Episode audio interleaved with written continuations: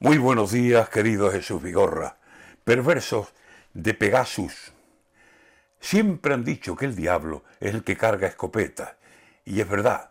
Lo que no dicen, quién es el brujo que acierta a manipular el móvil y si lo ve la parienta o el pariente, la ruina puede estar tras de la puerta.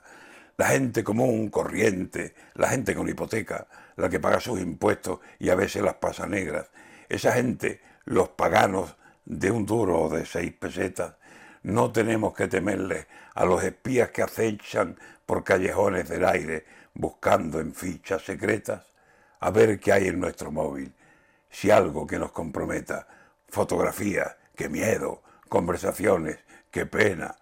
A nosotros el teléfono solo nos jode la siesta. Cuando alguna compañía viene a ofrecernos tan fresca mil ventajas que al final ni el más influyente encuentra.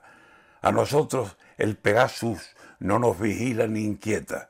Es más, es que no existimos para los que están alerta a ver qué pescan allí y a ver por aquí qué pescan.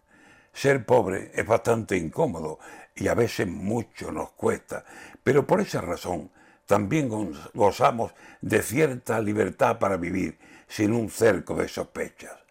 Pegasus ni de Barreiros, ni de otra marca cualquiera. Como mucho, y eso será por la razón de poeta, los Pegasos de Machado, caballitos de madera, o ya puestos a escoger, ensillado, con las riendas, con paso español, brillante y a la grupa una flamenca, un caballo de tronío luciéndose por la feria.